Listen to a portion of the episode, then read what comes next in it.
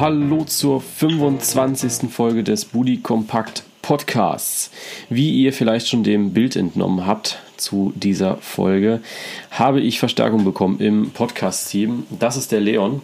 Und der Leon wird jetzt die nächste Zeit bzw. die nächsten Folgen auf jeden Fall mit mir, die, äh, mit mir den Podcast machen. Und der Leon darf sich jetzt einmal vorstellen. Jo, kann ich mal?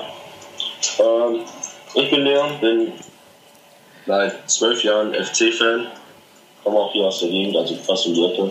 Ähm, bin Spieler, Torwart in der A-Jugend, bin noch 18 Jahre und Schiedsrichter. Habe demnach so gesehen vier Blicke aufs Spiel. Ähm, bin Merch-Guy einer Band aus Düsseldorf. Sonst auch sportlich begeistert, Mensch, Football, Hockey, Schwimmen, Handball, Tischtennis bis hin zu Schach teilweise auch. Also bei mir ist alles dabei. Und ja, ich freue mich auf alle Fälle auf die nächsten Folgen und hoffe, dass äh, ich hier ein bisschen eine andere Meinung mit reinbringen kann, dass man ein bisschen diskutieren kann. Hier. Genau, das ist ja auch der Sinn, warum du dabei bist. Ähm, Genau. dass wir ein bisschen was zu diskutieren haben und da kommen wir auch schon ja, zu den Themen des Podcasts der, dieser Folge. Wir reden nämlich über den 32. Spieltag, da ist ja einiges passiert. Ähm, über dieses Torfestival in Köln gegen Bremen, dann die ja, Fehlentscheidungen, aber darüber kann man natürlich dis- diskutieren, äh, in Dortmund bis hin zum müden Kick in Hamburg gegen Mainz 05. Ähm, am Ende, also wenn wir dann mit dem 32. Spieltag fertig sind, werden wir noch einen kleinen Ausblick geben auf den 33. Spieltag, was man dazu sagen muss. Wir sind, äh, ja, es ist Sonntag bei uns, also wir nehmen Sonntagabend aus, auf gerade. Und deswegen wissen wir wie immer nicht, wie es bis Mittwoch aussieht bei den Bundesligisten, also was da wirklich jetzt noch abgegangen ist, ob sich ein Spieler verletzt hat oder ähnliches. Ihr kennt das schon. Ja, dann wollen wir anfangen mit Köln-Bremen. Es war ein Torfestival dann doch irgendwie, was man eigentlich nicht gedacht hätte. Aber dieser Europa-Fight hat relativ früh Gestalt angenommen. Mit ein, ja, einem frühen Tor von Anthony Modest in der 13. Minute. Die konnten dann noch relativ schnell nachlegen mit einem Tor von Leonardo Bittencourt. Dann kam Was überraschend ist, weil es mit Kopf war. Kurz ja. mit dem Kopf. Was ich dazu sagen kann als Köln-Fan. Nur mal eben so den Ball reingeschoben. und dann kam Sah das eigentlich schon teilweise entschieden aus. ja, dann sah es eigentlich durchaus und eigentlich hat man dann Köln schon als Sieger rausgeho rausgehoben. Und dann kam aber Bremen wieder zurück mit zwei Toren. Äh, ja, innerhalb von sechs Minuten Finn Bartels und Gebre Selassie mit dem Doppelpack und Simon Zoller sticht dann nochmal in das Bremer Herz rein zum 3 zu 2 und auch direkt nach der Halbzeit ging es dann weiter mit Anthony Modest mit seinem 25. Saisontor. Und Das 26. Das 26. war. Sicher? Das 25. war das erste, das 26. war das zweite. Ah, okay. Zwei Tore Rückstand auf Lewandowski und Aubameyang. dann das 26. Und am Ende hat dann nochmal äh, Serge Gnabry nachgelegt zum 4 zu 3. Und am Ende, was war so dein Fazit als Köln-Fan? Die hätten das verdient, ver- die hätten verdient auf alle Fälle unentschieden spielen müssen. Ganz ehrlich. Also, die drei Punkte waren am Ende glücklich, auch wenn Modest nach, ich finde, klasse Lauf von Klünter, der auch ein bockstarkes Spiel gemacht hat. Auf jeden Ach, Fall. Bockstark, verstehst du? Geistbock ja, so viel dazu. Ähm, also, wie gesagt, Klünter fand ich wirklich bester Kölner. Ja. Offensiv wie defensiv. Und ja, also drei Punkte, schön und gut, aber verdient ist was anderes. Klünter fand ich auch sehr stark, hat äh, sehr aus dem Spiel herausgestochen, kam ja auch so ein bisschen aus dem Nichts. Also äh, wirklich bekannt war der jetzt, war der ja nicht, hat dann äh, auch letzte Woche ein relativ gutes Spiel gemacht für die Kölner. Und heute oder am Freitag dann eben ein richtig, richtig gutes Spiel. Und hat dann ja auch, ich glaube, am Donnerstag bis 2020 verlängert gehabt für die Kölner. Das ist das ist, äh, glaube ich, sehr wichtig auch für den FC, dass man da früh diese jungen Talente auch an sich bindet. Ähm, das fand ich nicht, nicht schlecht und auch kein schlechter Schachzug von äh, Stöger und Co., den da schnell zu binden. Ansonsten viel zum Spiel direkt sagen, äh, kann man ja eigentlich schon, weil ich fand, eigentlich beweist es nochmal so diese Bremer Moral, dass man richtig gut zurückkommen kann, wenn man das möchte. Und das haben sie da wieder gut getan. Aber sind dann schon wieder eingeknickt. Also ich meine, äh, dieses Tor von Zoller, das war ein richtig guter, also erstmal ein richtig gut durchgeführter Konter. Dann macht das Zoller natürlich eiskalt und für Bremen ist dann die Halbzeit eigentlich auch gelaufen. Also das war, äh, ja, die waren dann auch schon ein bisschen raus. Und dann natürlich so ein, ich glaube, psychologisches, wichtiges Tor nach der Halbzeit vom Modest ist halt auch nochmal. Äh, das, hat schon, das hat auf alle Fälle reingeschlagen. Also 4-2 war hart für die Bremer, hat man auch am Spiel gemerkt. Ja. Ab der 60. wurden sie dann wieder besser. Köln stand dann nur noch hinten drin und hat dann auf die Konter gewartet, den sie dann auch kurz vor Schluss da ausführen konnten über Klünzer und Modest. Aber ansonsten definitiv Bremen das bessere Team ab der 60. Haben nur noch aufs Tor gedrückt. Abseitstor von Pizarro noch kurz vor Schluss auch. Ja. Also. Du hast ja eben angesprochen. auf alle Fälle Fußball spielen. Auf jeden Fall. Also ich glaube, Bremen ist auch äh, weiterhin ein heißer Kandidat für die Europa League und ich würde es ihnen auch gönnen. Ähm, aber Bremen muss dann eben auch diese Form von diesem Jahr, das haben sie ja letztes Jahr auch schon gut gemacht in der Endphase, ähm, sie müssen das auch saisonübergreifend so ein bisschen konservieren können. Ähm, ansonsten ist da nächstes Jahr schon wieder früh Ende mit Europa League und so weiter. Äh, du hast eben gerade schon angesprochen mit Klünter und Modest, diese letzte richtige Angriffsaktion von den Kölnern. Jetzt mal ganz ehrlich, warum macht Modest so ein Ding nicht rein? Eigentlich macht er den im Schlaf, ja. Also den kannst du nachts um vier aus dem Bett klingeln. Ähm, Klünter spielt in den Ball hin und eigentlich macht Modest den ganz locker rein. In dem Moment. Im Lauf und schießt mit links.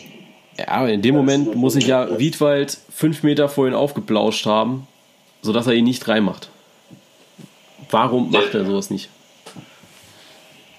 Da kann ich dir nicht sagen, da musst du den Modest letztendlich fragen, warum er den nicht reinmacht. Aber ich kann dir sagen, der war in vollem Lauf.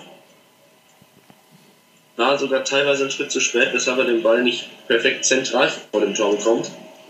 Und spielt ihn halt noch mit links letztendlich. Und das ist halt das, was sich daraus resultiert, dass er halt Wiedwald direkt anschießt. Ja, ich glaube. sag mal, eine Sekunde früher unterwegs gewesen wäre, dann hätte er zwar im Abseits gestanden, aber wenn, dann äh, hätte er den Ball auf rechts gehabt, der zentral vom Tor stand und dann wäre es vielleicht anders ausgegangen. Ja. Also ich glaube, das hätte Modest eigentlich machen müssen. Also ich glaube, der ist da so ein guter Stürmer und hat die Ambition dafür, dass er eventuell nochmal einen Schritt nach links oder nach rechts macht, um dann Wiedwald, ich sag mal, stehen zu lassen, so wie er da stand. Und eventuell sich den Ball auch nochmal richtig hinzulegen und dann das Ding reinzumachen, weil ich glaube, Bremen hätte das nochmal krass äh, zurückgeschlagen und Köln, dann wäre die Sache früh geritzt gewesen. Also dann hätte man nicht noch, ich sag mal, bis zur 90. Minute ein bisschen zittern müssen, weil am Ende ähm, war es dann schon nochmal dünne von Köln. Jo. Dafür gibt es jetzt einfach nur ein ganz trockenes Jo von mir. am Ende sind es drei Punkte für Köln, am Ende ist es auch der äh, siebte Platz für den FC, was man jetzt ja. auch nicht äh, ja, so schlecht reden darf. Bremen auf Rang 8 und im Europakampf ist noch alles offen. Und gerade wenn es. Ja? Was ich noch dazu sagen wollte, ist äh, dieses kuriose Handspiel. Na, 90 plus 2 war das, glaube ich. Oder 90 plus 3. Wo äh, ich meine, Grillitsch war das, vermutet hat, dass der Ball im Aus war und den Ball einfach ganz trocken zu. Äh, ah ja. Der geht zu ähm, Jojic, wenn er nach oben fällt. Ich meine, bei Jojic hin, nimmt ihn den Ball einfach vom Fuß weg und läuft Richtung Auslinie. Fand ich einfach lustig in dem Moment. also, da hätte man auch rein theoretisch eine Karte zeigen können, finde ich.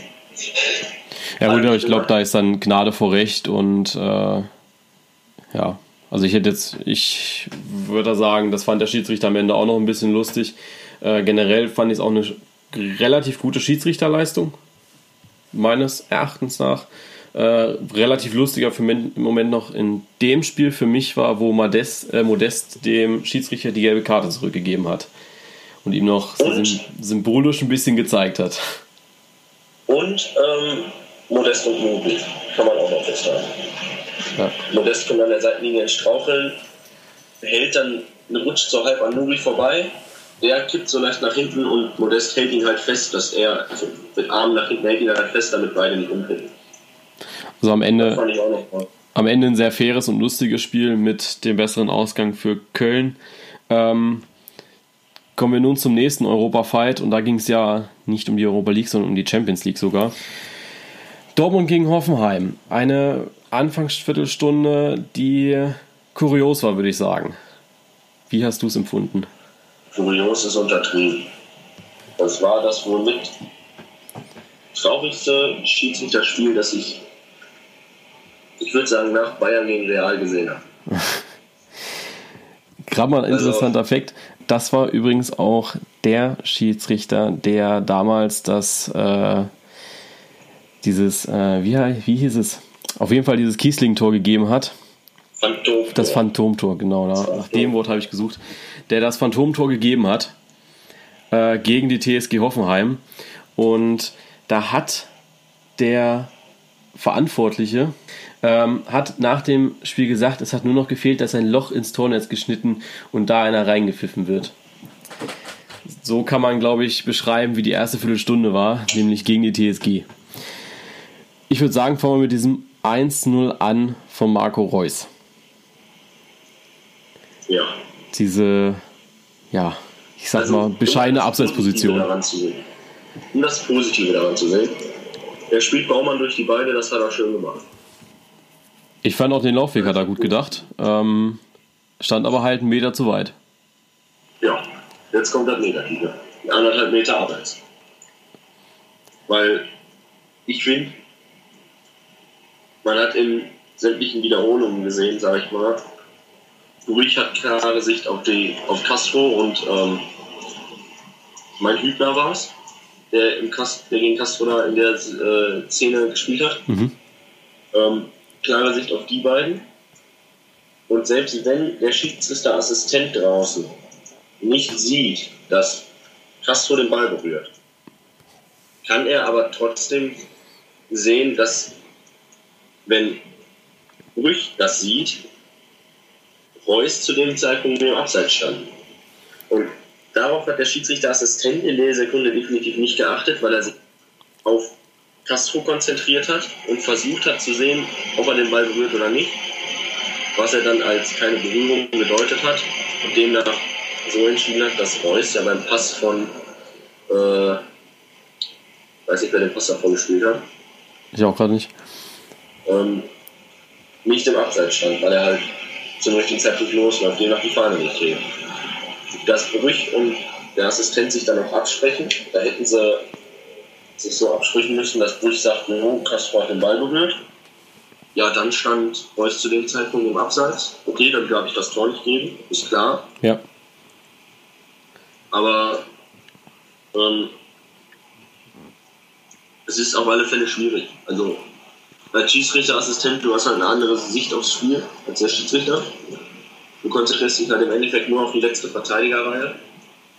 Reus steht zu dem Zeitpunkt dahinter und wenn du weißt, der Ball wurde gerade gespielt und der Verteidiger direkt von, dann, also von Castro dann steht, der den Ball halt spielt und du nicht siehst, dass er den Ball spielt, kannst du nicht sagen, dass er den Ball gespielt hat. Du verstehst, was ich meine. Ähm, ja, ich verstehe, was du meinst. Ähm, was für mich vielleicht auch nochmal so ein ausschlaggebender Punkt hätte sein können, Reus stand ja zum Moment der Ballabgabe von der Flanke nicht im Abseits. Deswegen, es war ja so wirklich ausschlaggebend, hat Castro jetzt den Ball gespielt oder nicht. Ähm, war dann vielleicht auch so, der, also für mich ist jetzt logisch, ähm, wenn der Linienrichter und auch äh, Felix Brüch gesagt hätten, okay, im Zweifel für den Stürmer und im Zweifel für den, ich sag mal, pseudo-ballabgebenden Spieler Castro, er war nicht dran und Reus stand somit auch nicht im Abseits bei im Moment der Flanke. Ähm, das wäre so die ein, einzig logische Variante für mich, warum Brüch dieses Tor gegeben hat. Ja. Ja. Ähm, Weil die halt beide ihre Absprache im Endeffekt nicht richtig durchgeführt haben. Genau. Jeder von beiden hatte eine andere Sicht auf die Situation. Die hätten sie austauschen müssen. Es sah nur so aus wie, Jo, hast du gesehen, ob hast du den Ball gespielt? Nee, habe ich nicht. Okay, dann hat er das wohl nicht. Gebe ich das Tor. Ja. So sah die Konversation zwischen Schiedsrichter und Assistent in der Situation aus. Genau. Für mich zumindest. Und dann, ich glaube, zehn Minuten später war es der Elfmeter von äh, Aubameyang, der dann die Chance hatte, diesen Elfmeter 14. 14. Minute war 14 Minuten, ja genau, 10 Minuten später. Ähm, wo Marco Reus über links kommt. Ich sag ganz ehrlich, war, also für mich war es Schulterübergang zum Arm und ich hätte auch gepfiffen, wenn ich das so gesehen hätte bei Marco Reus. Diese Ballannahme äh, hatte, finde ich, nicht mehr viel mit der Schulter bzw. der Brust zu tun gehabt. Eigentlich hätte da schon abgepfiffen werden müssen. Also für mich hätte dieser Elfmeter gar nicht zustande kommen dürfen. Also ich sag mal so, wenn du in der Laufbewegung bist, also in so einer schnellen Laufbewegung bist, ist es auch wieder aus der Sicht des Schiedsrichters jetzt, die ich halt auch habe mhm. teilweise, ist es schwierig zu sehen, ob der Ball an die Schulter knallt oder an den Oberarm. In den Wiederholungen hat man gesehen, ganz klar der Oberarm, weshalb da abgepfiffen werde, hätte werden müssen. Ähm, wenn man das allerdings dann weiterlaufen lässt, kann man auch den Elfmeter weiterlaufen, weil als Beispiel, wenn du Schalke gegen Dortmund nimmst, Bartra in der 88. ihm springt der Ball an die Hand, auch wenn die Hand da nicht hingehört. Ja. Er ist in der Grätschbewegung. Er ist in der Grätschbewegung und versucht den Arm wegzuziehen, auch wenn er oben ist. Ja. Gleich bei Kaderabe. Er dreht sich weg und im Wegdrehen knallt ihm der Ball an die Hand. Also entweder Freistoß Hoffenheim oder einfach weiterlaufen lassen. Wobei ich im Endeffekt dann hätte einfach weiterlaufen lassen. Also ausgleichende Gerechtigkeit walten. Ja, also am Ende war es ja eh ausgleichende Gerechtigkeit, weil Aubameyang hat den Elfmeter ja äh, gänzlich verschossen. Schön links vorbei. Ähm, aber trotzdem. Und selbst wenn Baumann hätte den gehabt. Denke ich auch. Aber äh, ich sag mal, selbst wenn äh, so ein Videoschiedsrichter hätte der das äh, auch so durchgehen lassen, weil ein Videoschiedsrichter wird ja auch nicht zu jedem Fall hinzugezogen. Das wären aber zwei Sachen gewesen, wo man auf jeden Fall hätte sagen können, da hilft ein Videoschiedsrichter. Findest du es in den Situationen sinnvoll? Also ich persönlich, ähm, zum einen, wenn nehmen wir jetzt mal an, der Videoschiedsrichter wäre da, dann würden wir jetzt nicht so lange über das Spiel Dortmund gegen Hoffenheim reden, weil nach der ersten Viertelstunde kam dann halt auch nichts mehr. Also dann war es ein gutes Fußballspiel, wo beide versucht haben. Da muss ich dir direkt widersprechen. Also muss ich, ich dir direkt widersprechen. Also zunächst mal, da, da sage ich aber gleich gerne was zu. Mhm. Ähm, zunächst mal zu dem Videoschiedsrichter, meine Meinung kurz. Dann abseits, wenn du dich als Schiedsrichter mit dem Assistenten absprichst, musst du zu einer Lösung kommen, die in dem Fall für Hoffenheim spricht. Wenn du da einen Videoschiedsrichter brauchst, ist es echt traurig, weil dann hast du als Schiedsrichter das Spiel in der Situation einfach kaputt gemacht. Bin ich ganz ehrlich, ist meine Ansicht. Ist ja aber der Fall gewesen jetzt gegen Dortmund. Also äh, es ist traurig, weil am Ende muss ja auch der vierte Unparteiische noch ein bisschen zuschauen. Ähm, aber eigentlich, das hat jeder im Stadion halt gesehen. Also ich meine, wenn dann Wagner und ein Uth und ich weiß nicht, wer da noch stand bei der beim Linienrichter und bei Brüch, äh, dann kann da irgendwas nicht stimmen. Da muss ich vielleicht auch im Zweifel sagen, okay, äh, ich beiß in den sauren Apfel und ich gebe das Tor ihm nicht. Ja, aber wenn du dich als Schiedsrichter mit dem Schiedsrichter absprichst, musst du zu einer richtigen Entscheidung kommen. Und das war es in dem Fall definitiv nicht, finde ich. Ja. Also, wenn du dann äh, ähm, wenn selbst der vierte Offizielle nach dem Spiel sagt, nur ich hätte mich einmischen können, der hat den Ball gespielt und habe es nicht getan, dann fehlt da definitiv die richtige Absprache und dann brauchst du einen Videoschiedsrichter, weil dann ist äh, die Schiedsrichterleistung echt nicht mehr zu bewerten und dann kannst du eigentlich dich nur noch auf den Videoschiedsrichter verlassen, zumindest in dieser Szene, finde ich. Und wenn du ähm, ich weiß nicht, wer es gesagt hat, äh, darauf eingehst, dass die Schiedsrichter gesperrt werden sollen, wenn die totale Fehlentscheidungen machen, äh, dann würde ich sagen. Armin Fee war das. Hm? Armin Fee war das heute Morgen im Doppelpass. Armin Fee war das, genau. Ähm, dann hätte ich jetzt gesagt, dass Brüch nach dem Spiel definitiv für den Rest der Saison erstmal weg sein dürfte, auch wenn er einer der besten Schiedsrichter der Liga sein mag. Also wenn du die erste Viertelstunde so vergeigst, dann kannst du auch einfach abpfeifen. Ja. Und nach Hause fahren. Da findest du es sinnvoll? Das, das Spiel einfach gut. Äh, findest du das denn sinnvoll, was der Fee gesagt hat, dass man dann einen äh, Schiedsrichter, ich glaube, er hat sogar ganz krass formuliert und gesagt hat, äh, für die komplette nächste Saison, dann darf der die, das nächste Jahr nicht mehr pfeifen. Ähm, in dem Sinne, es ist ja deren Job. Also klar, die sind nebenbei noch Banker und Anwälte und sonst was und die verdienen sich, ich sag mal, diesen Profi-Fußball, diesen Profisport, den betreiben sie nebenbei. Aber am Ende ist es trotzdem ihr Job, wo sie eigentlich keine Fehler machen dürfen, aber sie sind dann eben auch nur Menschen. Aber findest du es denn sinnvoll, dann zu sagen, nee, ähm, du hast scheiße gepfiffen das letzte Spiel und deswegen äh, pfeifst du jetzt fünf Spiele nicht mehr? Das ist Geld, was dem mega durch die Lappen geht. Jeder macht mal Fehler, also so ist es nicht. Ich habe auch schon Fehler in meinen in Schiedsrichterspielen gemacht, so ist es auch nicht, aber wenn, das, das hat ja jetzt nicht so kleine Ausnahmen, äh, kleine Ausnahmen angenommen, sag ich mal, sondern schon große. Ja.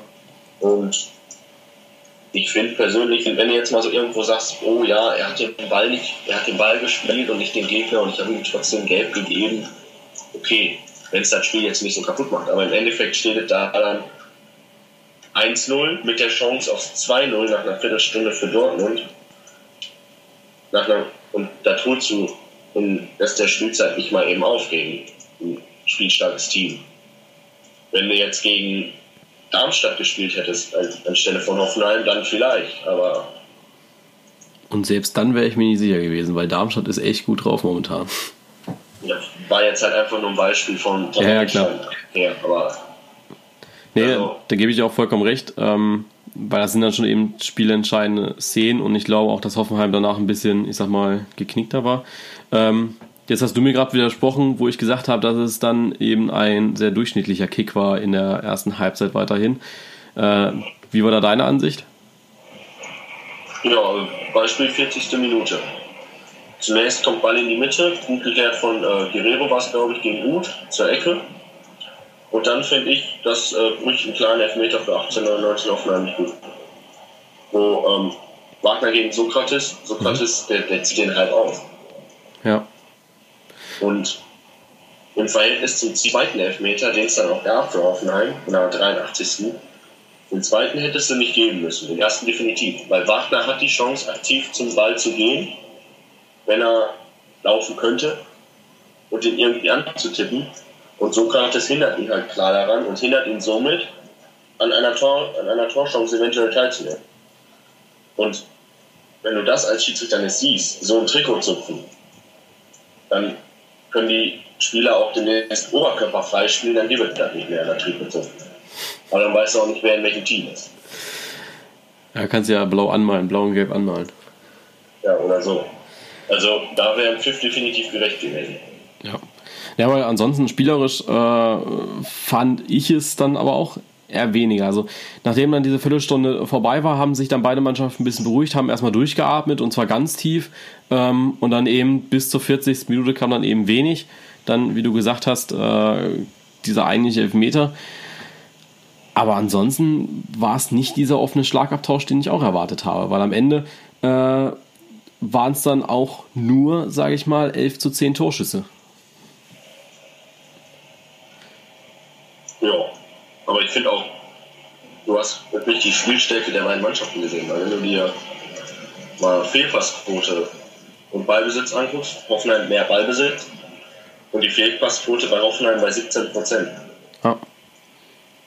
Also echt stark, wie ich finde, also aus meiner Ansicht. Ich weiß, bei mir im Verein, wir haben eine Fehlpass, Fehlpassquote von 80 Prozent oder so. Wir spielen aber auch das niedrigste hier.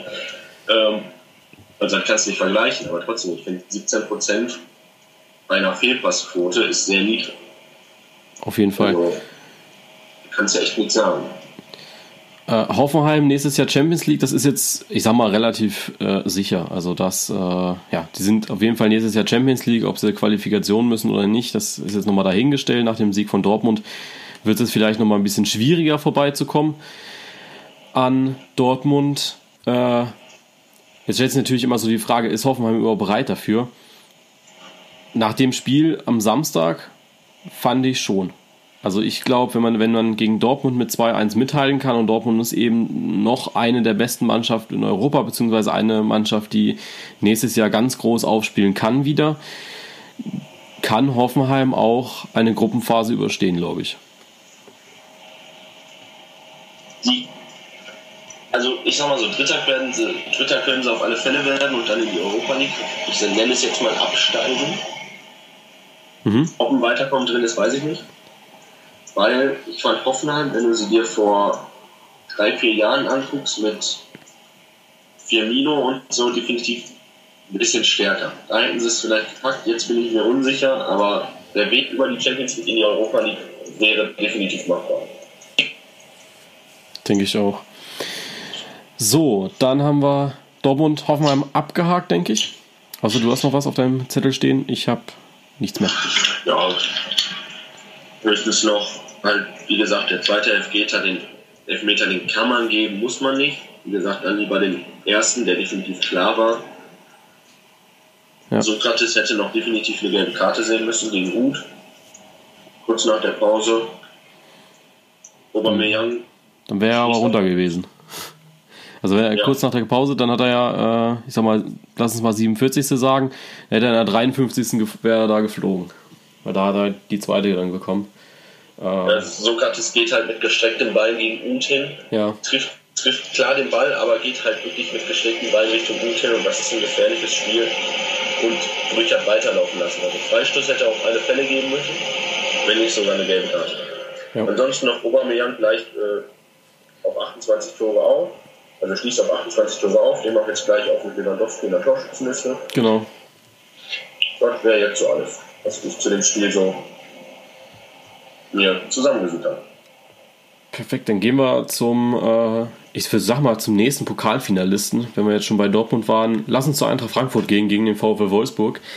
Eine Partie, die bis zur Halbzeit 0-0 stand und dann kommt Daniel Didavi nach einem, wie ich finde, starken Zuspiel von Mario Gomez zum 0 zu 1 und in der 63. Minute macht Gomez äh, dann selbst das 2 zu 0 nach einem überragenden äh, Spiel von Intep. Aber was ich dazu sagen muss, es hätte gar nicht 1-0 nach der Pause stehen dürfen, sondern 1-1. Okay. Weil Frankfurt hätte vor der Pause einen Elfmeter kriegen müssen. Weil äh, Fabian zieht gegen zwei oder drei Wolfsburger in den Strafraum und bekommt von Gila sowohl unten am Fuß als auch den Ellenbogen ins Gesicht.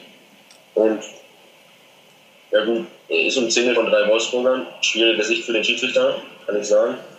Aber es war halt definitiv ein Elfmeter, der nicht gegeben wurde. 1-0 durch die Davi, schön gespielt. Das 2-0 von Gomez darf man eventuell Danke sagen an Castells, der vorher definitiv mit einer Klassenparade das 1-1 dann demnach verhindert worauf sich dann der Konter aufbaut oder über einen Tap, der Gomez in der Mitte sieht und der dann einschiebt. Ja. Und ansonsten noch, also Gerhard hat die fünfte gelbe Karte gesehen. Genau, richtig. Fehlt nach nächste, fehlt nach nächste Woche gegen Nachbar. Inwieweit sich das auswirken wird, kann man nicht sagen. Auch wenn Ilavogi und Gustavo nicht so wirklich Lust haben zu spielen, wie man aktuell merkt, glaube ich. Ja, ich glaube, das ja. ist dann halt auch auf die Missstände im Verein äh, zurückzuwirken. Also bei Wolfsburg, da läuft diese komplette Saison einfach gar nicht. Ähm, ich meine, wenn du einfach am 32. Spieltag mit 36 Punkten da unten stehst und äh, letztes Jahr noch Champions League gespielt hast, dann läuft da halt ja, gar nichts zusammen, finde ich. Das ist richtig. Also. Ähm, Gerade jetzt auch Wolfsburg 36 Punkte. Richtig sicher sind sie nach dem Spieltag eben auch nicht. Also sie haben sich jetzt diese drei Punkte erkämpft, schön und gut. Und ich glaube, das war auch wichtig für die Wölfe. Aber ob das jetzt am Ende nochmal so krass sein wird, ich habe immer so im Hintergedanken bei Wolfsburg und bei, äh, und bei Hamburg äh, diesen letzten Spieltag, wo es dann im Volksparkstadion Hamburg gegen Wolfsburg geht. Und da ist es momentan so, dass wenn Hamburg gewinnen sollte, dann tauschen die zwei tatsächlich nochmal. Und jetzt stell dir mal rein theoretisch vor, Ingolstadt gewinnt die beiden letzten Spiele, Wolfsburg verliert die beiden letzten Spiele, dann können die sogar aufgrund eines fast identischen Tor, äh, einer fast identischen Tordifferenz von minus 17 und minus 21, was sich dann ja eventuell ändern würde. Genau. passiert Wolfsburg 2, Ingolstadt zieht 2, äh, schießt 2, sind sie beide bei minus 19. Und dann, dann können die sogar eventuell noch direkt absteigen. Ja. Das muss man auch immer noch im Hinterkopf haben, diese Angst. Aber ich denke nicht, dass das passieren wird. Auch nee. in Ingolstadt. Ich habe die noch nicht abgeschrieben, bin ich das ehrlich. Uh, ja, also dafür, dass er, die spielen jetzt nächste Woche gegen Freiburg und darauf die Woche geht es dann äh, gegen äh, Schalke. Schalke. Also es sind nochmal zwei. Freiburg und zu Hause gegen Schalke. Ja, also ich glaube, das sind nochmal zwei äh, Spiele, die, die werden nochmal knackig für Ingolstadt. Also äh, gerade jetzt auch mit Hinblick und ich glaube, das ist eine sehr gute Überleitung zum Spiel gegen Leverkusen. Ähm, gerade in dem Hinblick, auch das, das war wieder so ein Spiel, wo Ingolstadt sich hätte rauskämpfen können aus dem Abstiegskampf. Also, was heißt rauskämpfen? Sie hätten sich nochmal richtig reinkämpfen können. Ähm, und haben dann einfach gegen gelähmte Leverkusener und man kann von Leverkusen momentan einfach nicht sagen, dass die bei 100% sind oder dass sie, dass sie ansatzweise bei, ich sag mal, 75% wären. Die waren dann einfach äh, auch so wieder, schon wieder so ein bisschen glücklich da beim 1-1 von Kaya Havertz aber ansonsten war das das reine Spiel von Ingolstadt. Und selbst Ingolstadt hat noch nicht mal richtig gut gespielt. Und da hatten sie auch bessere Spiele gehabt. Ja, was ich noch gesehen habe als, aus Sicht des Schiedsrichters, wo, ich weiß nicht, wer Schiedsrichter war, ähm, definitiv richtig entschieden hat, war in der ersten Hälfte die Szene Lecky gegen Leno. Ich weiß nicht, ob du das mitbekommen hast. Äh, das war da, wo ja. Leno geblutet hat, meine ich. Oder? Genau. Ja. Das Leno hat Lecky definitiv Absicht vorgeworfen, was ich definitiv nicht finde, weil Leno ist selbst schuld, wenn er in der letzten, also er macht es gut, weil er in der letzten Sekunde den Ball wegfaustet. Aber wenn Lecky zum Ball geht, ist Leno selbst schuld, dass er dann Leckys Fuß ins, Leckys Fuß ins Gesicht bekommt. Mhm. Wie ich finde, also kannst du dir da definitiv keine Absicht vorwerfen, demnach auch keine Karte, die Leno letztendlich gefordert hat. Ähm, über das Spiel gleichmäßig verteilt.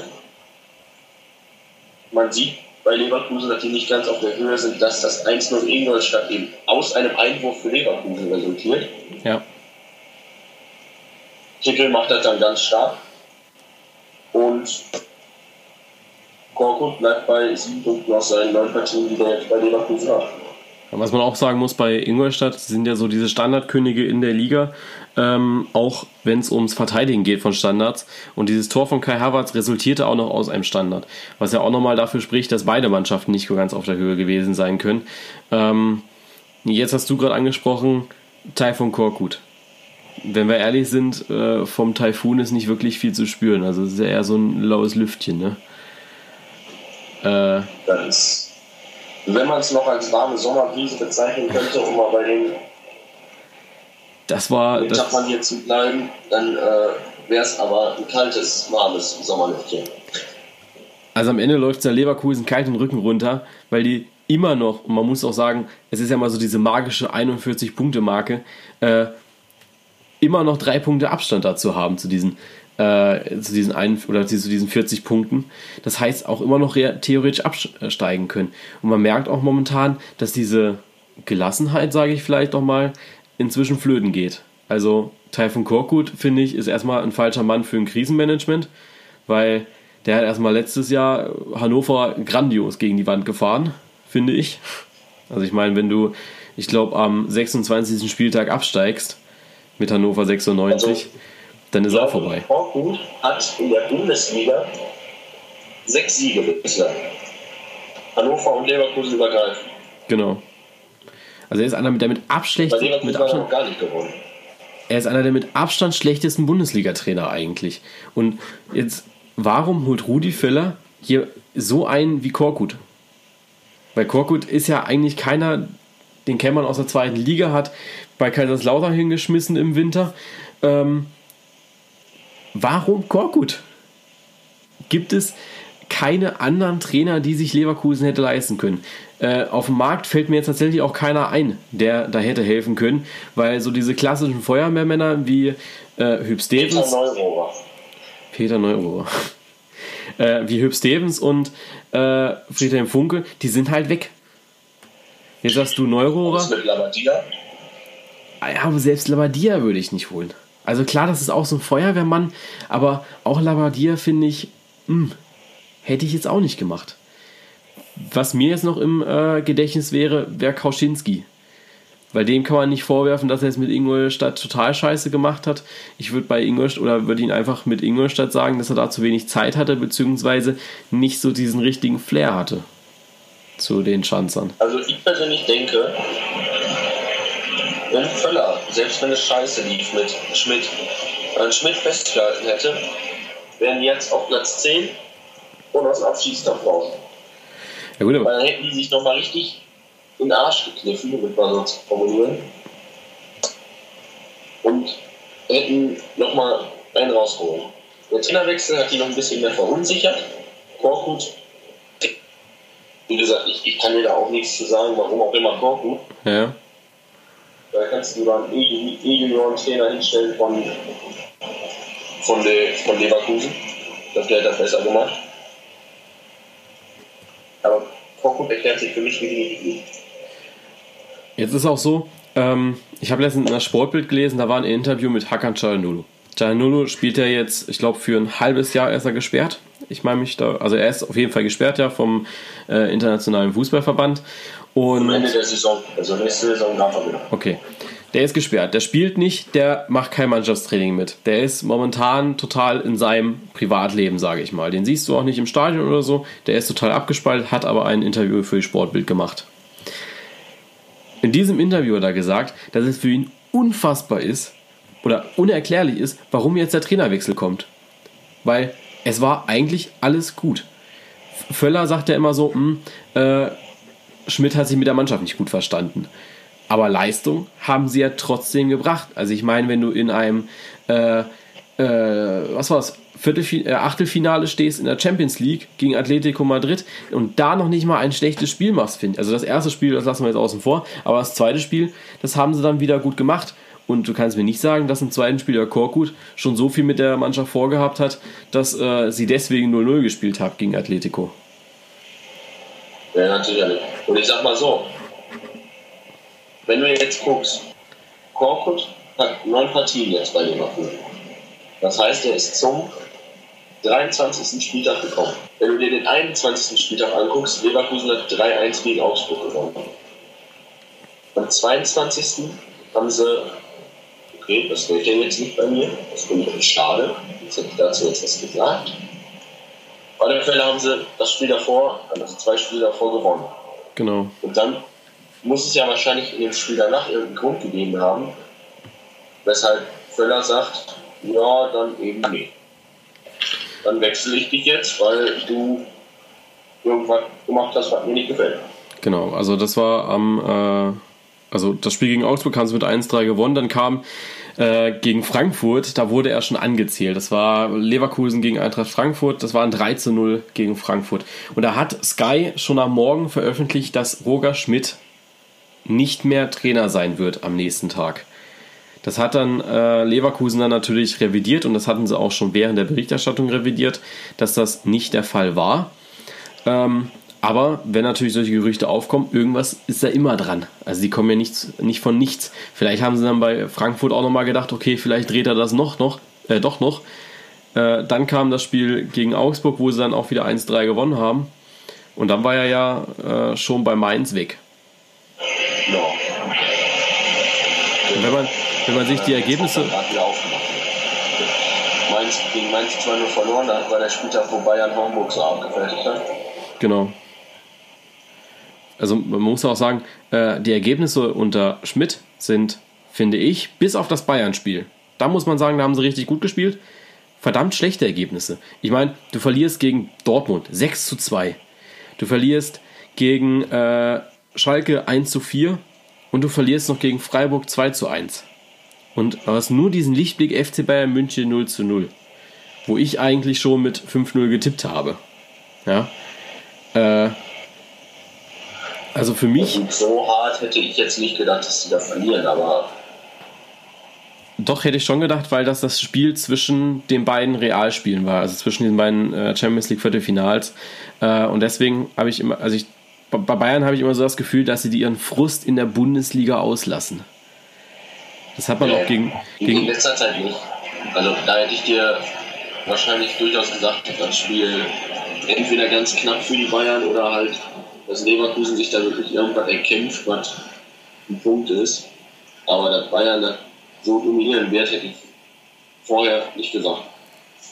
Doch, weil ich die Bayern so unberechenbar finde, dass ich sie eigentlich äh, sogar so eingeschätzt hätte. Muss ich Also ich habe sie so eingeschätzt und gegen Wolfsburg habe ich dafür auch nur 1-0 getippt für die Bayern, weil ich da gedacht habe, okay, jetzt sind sie am Boden zerstört und jetzt reißen sie auch nichts in der Bundesliga.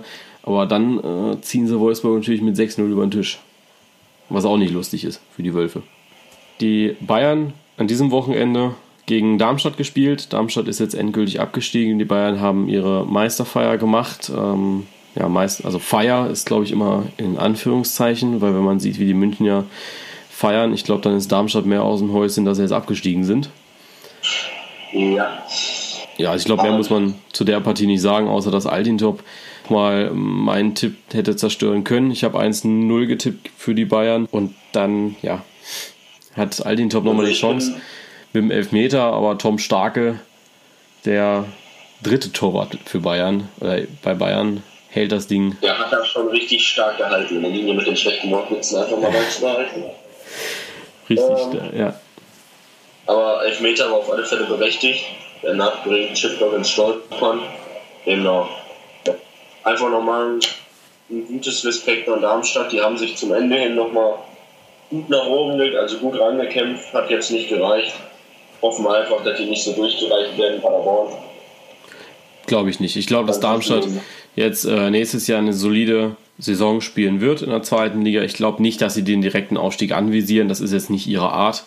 Ähm, ich glaube eher, dass sie da mit Thorsten Frings versuchen, eine solide Zweiligamannschaft aufzubauen und irgendwann, so wie es Braunschweig jetzt gemacht hat, nach zwei, drei Jahren wieder zurückkommt, stärker zurückkommt.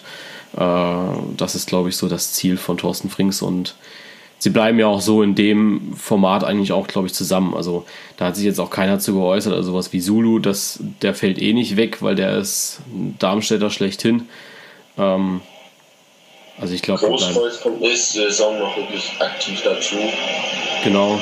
Also ich glaube, gut bei Großkreuz ist das immer so ein bisschen relativ. Ähm, auch ich als Stuttgart-Fan, ich halte sehr viel von ihm, keine Frage. Also als Bench und auch als Spieler ist er ein äh, überragender Junge.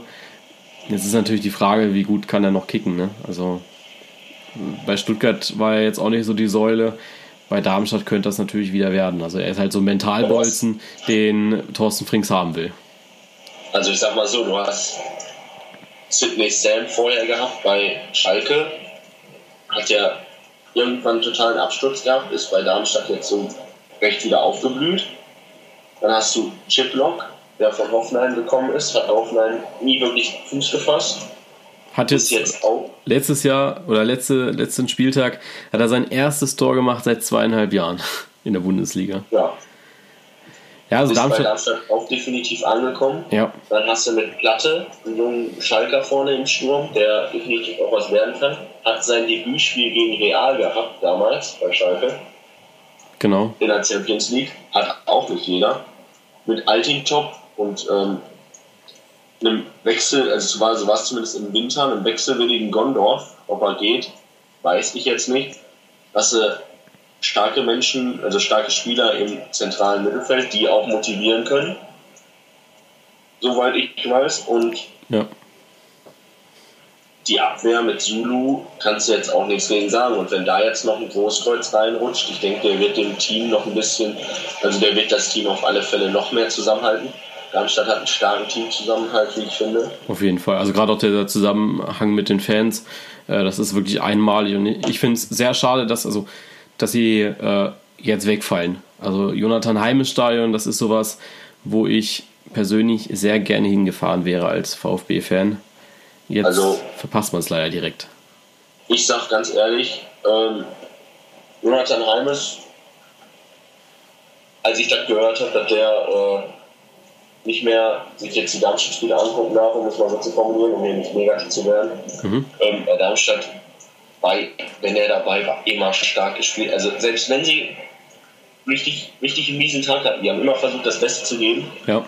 Und das passt halt so, das verbindet man halt mit Darmstadt. Und als ich halt gehört habe, dass Jonathan Heimes irgendwie, ich glaube, zwei Tage nach einem Auswärtsspiel irgendwo verstorben ist, ich habe kurzzeitig Gänsehaut bekommen. Weil ich mir einfach dann dachte, die benennen jetzt für den Rest der Saison ihr Stadion nach dem.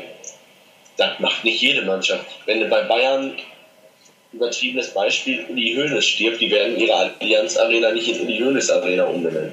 Nee, aber ich glaube, das ist auch eine einmalige Geschichte, weil äh, der war ja schon, ich sag mal, Ur-Darmstädter seit der, wo haben sie angefangen? Ich glaube, Regionalliga, die Darmstadt war ja mal ganz unten, ähm, hat sich dann hochgekämpft und er war ja immer dabei und gerade Aitak Zulu, der schwärmt ja heutzutage noch von ihm, dass er in die Kabine gekommen ist, den Jungs Kraft gegeben hat und auch in den entscheidenden Relegationsspielen dabei war und gesagt hat, Leute, äh, wir packen das und die Darmstädter rausgegangen sind mit breiter Brust und haben dann das gemacht und ich glaube, genau dasselbe haben sie sich jetzt wahrscheinlich auch wieder gedacht, wo sie diesen riesen Aufschwung hatten. Natürlich, es war schon fast vorbei und Darmstadt war am Boden und das war überhaupt keine Frage, dass sie das jetzt nicht mehr packen, äh, dass sie das jetzt nicht mehr packen können. Ähm, aber ich glaube, Darmstadt hat sich dann gedacht, okay, pass auf, das wäre nicht unsere Saison, wenn wir jetzt nicht kämpfen. Und das haben sie nochmal getan und da habe ich riesen Respekt vor, dass man, wenn man eigentlich so gut wie abgestiegen ist und man, ich sag mal, sich von Spieltag zu Spieltag hangelt, um nicht am 28. Spieltag äh, abzusteigen, sondern eben erst am 32. Das ist eine riesen kämpferische Leistung und da sollte sich jede Mannschaft im Abstiegskampf und gerade so diese Millionärsmannschaften wie Wolfsburg und Leverkusen, die jetzt eben nicht jedes Jahr Abstiegskampf spielen, einfach eine Scheibe abschneiden. Definitiv. Und ich sag, um nochmal kurz auf, das, auf die Situation einzugehen, wenn du 3-0 gegen Freiburg gewinnst, die jetzt auf dem direkten Euroleague-Platz stehen, dann und nicht absteigst, dann darfst du, sage ich jetzt mal in Anführungszeichen, gegen Bayern darfst du absteigen. Gegen ja. Dortmund darfst du auch noch absteigen, sage ich mal. Wobei Darmstadt, glaube ich, da auch 2-1 gewonnen hat oder so in Dortmund. Mhm.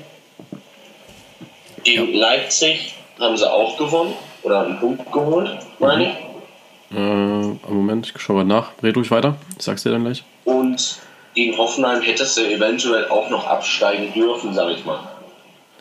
Aber wenn du gegen den HSV abgestiegen wärst, gegen Wolfsburg abgestiegen wärst, ich glaube, die Fans, die hätten dich trotzdem gefeiert, aber die wären mit einem anderen Gefühl daraus gegangen. Die hätten gesagt, ah, HSV, toll, jetzt sind wir abgestiegen.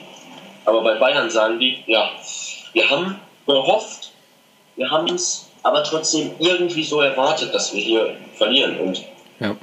Bayern gegen Darmstadt, die haben jetzt dreimal in der Saison gegeneinander gespielt dreimal nur 1-0 verloren. Und das? Da gibt es Teams, da gibt es Teams wie den HSV, die mit 8-0 verlieren.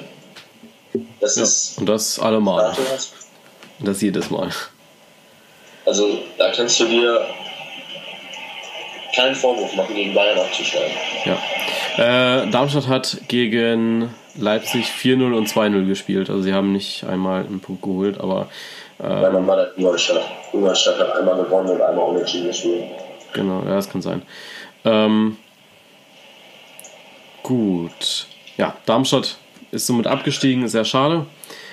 Gehen wir zum, ne zur nächsten Mannschaft, die um die Relegation noch kämpft, beziehungsweise sich ja so ein bisschen da noch äh, drückt vor. Der FC Augsburg hat letztes Wochenende gewonnen gegen HSV mit 4 zu 0. Ein riesen Befreiungsschlag, eine super Leistung von äh, wie ich finde, Philipp Max, der da am meisten rausgestochen hat aus der Augsburger Mannschaft. Und jetzt geht es gegen Borussia Mönchengladbach.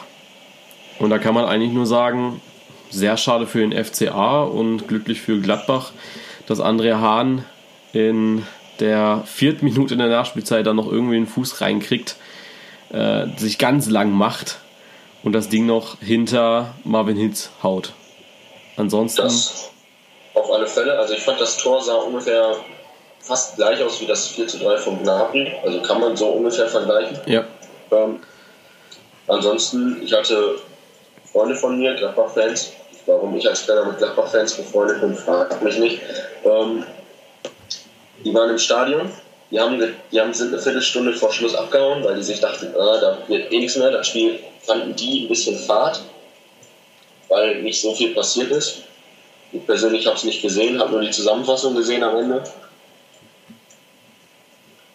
Sommer rettet Gladbach noch vorm 2-0 mit einer, Klasse, mit einer klasse Parade. nachdem Finn Bogerson aus vier Metern aufs Tor schießt. Also kann man als Torwart mal machen so. Jeder kann das nicht, aber war schon stark und Ahn halt dann in der vierten, der Nachspielzeit. Ja gut. Ähm, war glücklich. Ich kann mich noch an, oder ich, was mir jetzt gerade zu dem Spiel noch einfällt, äh, ein Interview von Christoph Kramer. Ähm, äh, Gladbach-Fans waren ja jetzt nicht so überragend begeistert, sage ich jetzt mal, von diesem Spiel, weil sie sich natürlich äh, erhofft haben, dass wenn sie das Spiel gewinnen, natürlich nochmal in Richtung Europa League schielen äh, dürfen. Das dürfen sie jetzt immer noch, das ist natürlich keine Frage. Mit drei Punkten Abstand kann man das mal machen. Aber natürlich mit dem, mit einem Sieg gegen Augsburg wäre das natürlich konkreter gewesen. Christoph Kramer hat zu den Pfiffen gesagt, wenn die Leute unterhalten werden möcht, äh, möchten, oder beziehungsweise ein Unterhaltungsprogramm haben wollen, dann sollen sie abends DSDS einschalten, aber sollen bitte nicht in den Borussia Park kommen, um uns Fußball spielen zu sehen. Weil wenn wir abrackern und das kämpfen und das noch erkämpfen, dann sollten sie schon nach dem 1-1 miteinander feiern. Und wenn man einfach überlegt auch, wie die Saison verlaufen ist, da hat Christoph Kramer eigentlich, finde ich, recht. Also, wenn man merkt, dass Gladbach eigentlich äh, am Anfang der Saison schon wieder im unteren Drittel war, und dann kommt Dieter Hecking, der die Mannschaft wieder komplett umpolt, es schafft, dass Gladbach wieder unter den ersten zehn ist, beziehungsweise auf die Europa League Plätze schielt, dann ist das schon, finde ich, als Fan, ich finde es jetzt auch bei Bremen ein bisschen frech von den Fans, dass sie sagen, äh, wir haben jetzt Europa League Ansprechung und wir müssen da reinkommen. Spielerisch keine Frage, punktuell auch keine Frage, die müssten da eigentlich reinkommen. Aber ich finde es frech als Fan zu sagen, äh, wir waren die Hälfte der Saison unten im Abstiegskampf drinne und spielen jetzt aber um Europa mit. Und deswegen muss man gegen Augsburg gewinnen. Finde ich nicht. Augsburg,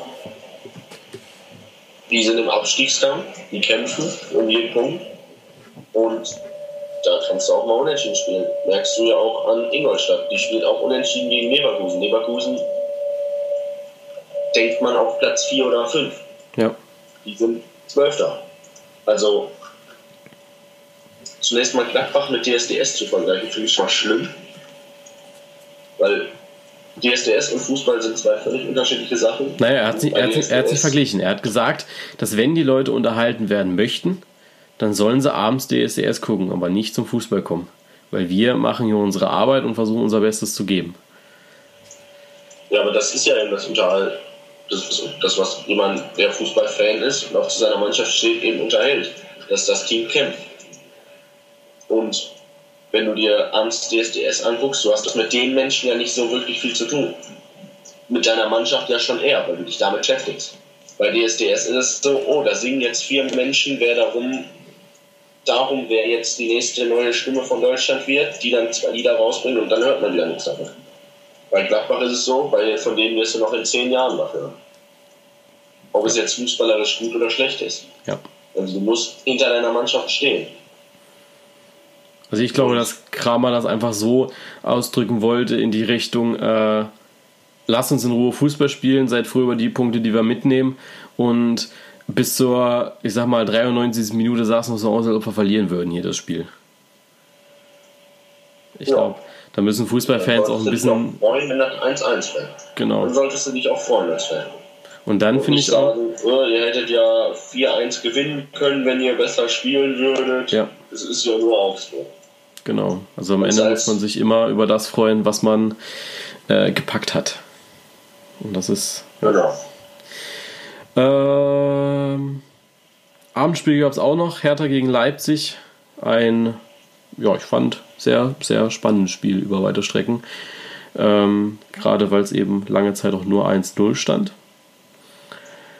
Aber die Hertha sich auch nicht so richtig reingefunden hat in dieses Spiel, finde ich. Ich fand, es war von der Hertha war es über weite Strecken, wir warten ein bisschen ab, spielen lange Bälle und versuchen nicht, dass Leipzig uns auskontert.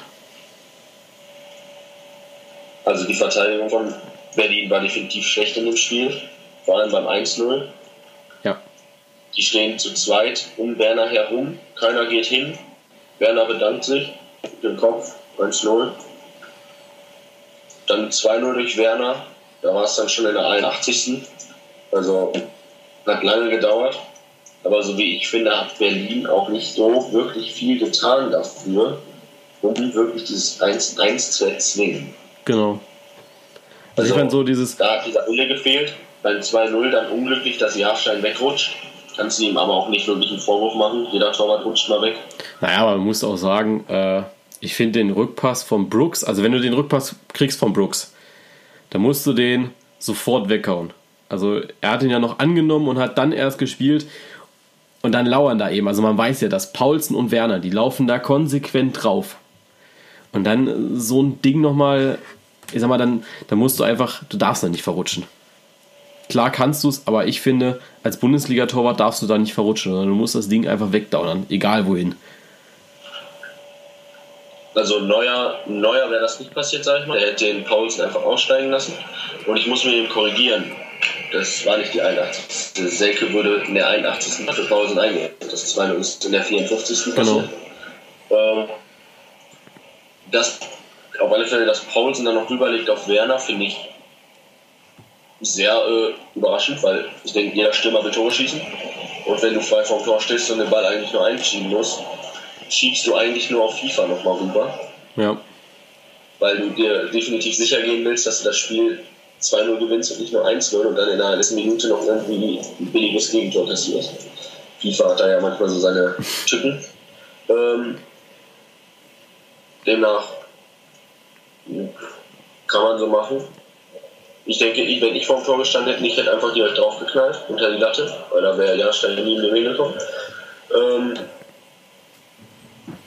aber wie gesagt, Jahrstein hatte eigentlich die Zeit und hatte zwei Anspielmöglichkeiten. Genau. Was er dann versucht, kann man im Endeffekt nicht sagen. Er versucht den Ball auf alle Fälle nach vorne zu spielen. Gelingt ihm halt nicht. Rutscht weg. In der 81. kommt Selke dann für Paulsen. Der legt dann am Ende noch zwei drauf.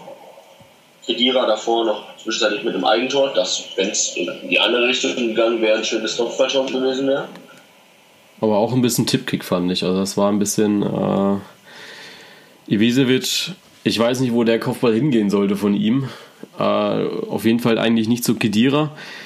Ja, Kedira der versucht sich noch zu ducken. Noch weg und trotzdem geht der Ball. Genau, so. geht er noch rein.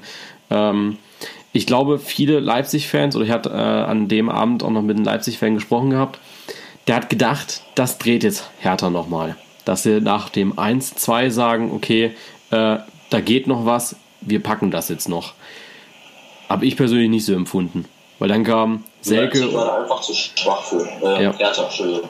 Hertha war einfach zu schwach in dem Spiel und Leipzig irgendwie noch gefährlich werden können. Dann kam halt Selke in der 89. und in der 92. Und das finde ich bewundernswert. Also so ein Mann wie Davy Selke, der sich jetzt schon in Bremen anscheinend Wohnungen anschaut, äh, kommt rein und macht noch einen Doppelpack. Also so eine Moral, also erstmal klar, moralisch Paulsen ein ganz großer Winner, dass er den auch ablegt auf Werner und dann aber auch Davy Selke, dass der reinkommt und sagt, ich gebe für diese Mannschaft noch mein letztes Hemd. Ähm, ich will nicht hier ein 1-2 gewinnen im Olympiastadion, ich will 4-1 gewinnen und mache beide nochmal rein. Also das ist äh, auch nochmal so ein ja, so eine eigene Geschichte, Davy Selke und RB Leipzig. Ja. Ansonsten ja, äh, Werner jetzt bei 19 Toren, auf Platz 4 der Torschützenliste, hinter Modest und Lewandowski und Aubameyang. Ähm, Bester deutscher Torschütze. Äh, genau. Und auch bester Torschütze mit 19, nee, 20 Jahren ist Werner jetzt inzwischen, glaube ich. Äh, bester deutscher Torschütze mit 20 Jahren seit Gerd Müller. Äh, so viele in einer so viele Saisontore hatte bisher noch keiner in dem Alter. Der wird noch ein ganz großer. Ich gebe dem noch zwei Jahre oder so, dann spielt er bei Bayern beim Ausland.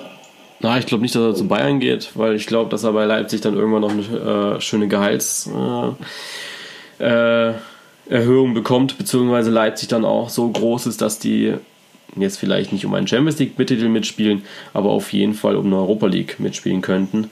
Ähm, aber ich glaube, dass er, dass das ihn bei Leipzig hält. Ich glaube nicht, dass Bayern auf lange Sicht gesehen auch noch diese Macht sein wird äh, innerhalb Deutschlands.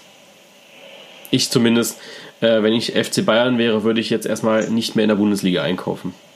Wenn ich ehrlich bin. Äh, Darüber ließe sich jetzt diskutieren, aber ich glaube, das wird zu große Ausnahme. Äh, ich schreibe es mir mal auf. Ich schreibe es mir mal auf die Sommerpause. Weil da kann man so viel zu sagen, da kannst ja. du so viel zu analysieren und ich denke, das würde den Rahmen sprengen. Glaube ich auch. Leipzig auf alle Fälle jetzt für die Champions League qualifiziert und den Uraltrekord der Bayern eingestellt als bester Aufsteiger mit 20 Siegen. Verdient. Den können sie sogar noch erhöhen. Schließlich haben wir noch zwei Spiele. 51 Jahre alt, 1966 war der. Oder 1920? Nee, 51 Jahre.